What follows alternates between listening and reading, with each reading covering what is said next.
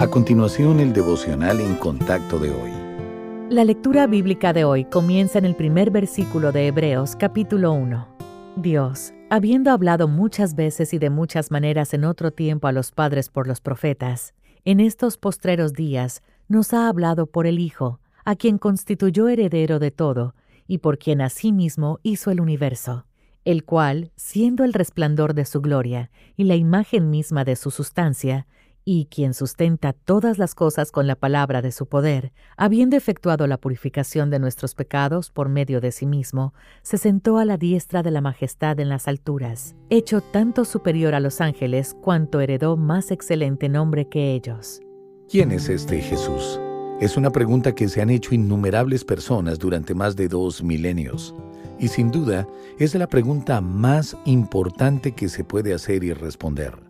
Después de todo, es la manera en que comenzamos nuestro camino hacia la salvación. Entonces, es fundamental responder a esa pregunta diciendo que el Señor Jesucristo es, en efecto, nuestro Salvador. Pero también es más que eso. Las sagradas escrituras se refieren a Él como la imagen del Dios invisible. Nadie ha mirado nunca el rostro del Todopoderoso.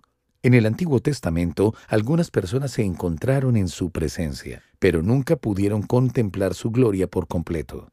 Sin embargo, cuando el Hijo bajó del cielo, velado en carne humana, tendió un puente entre la santidad perfecta del Padre y la condición pecadora de la humanidad.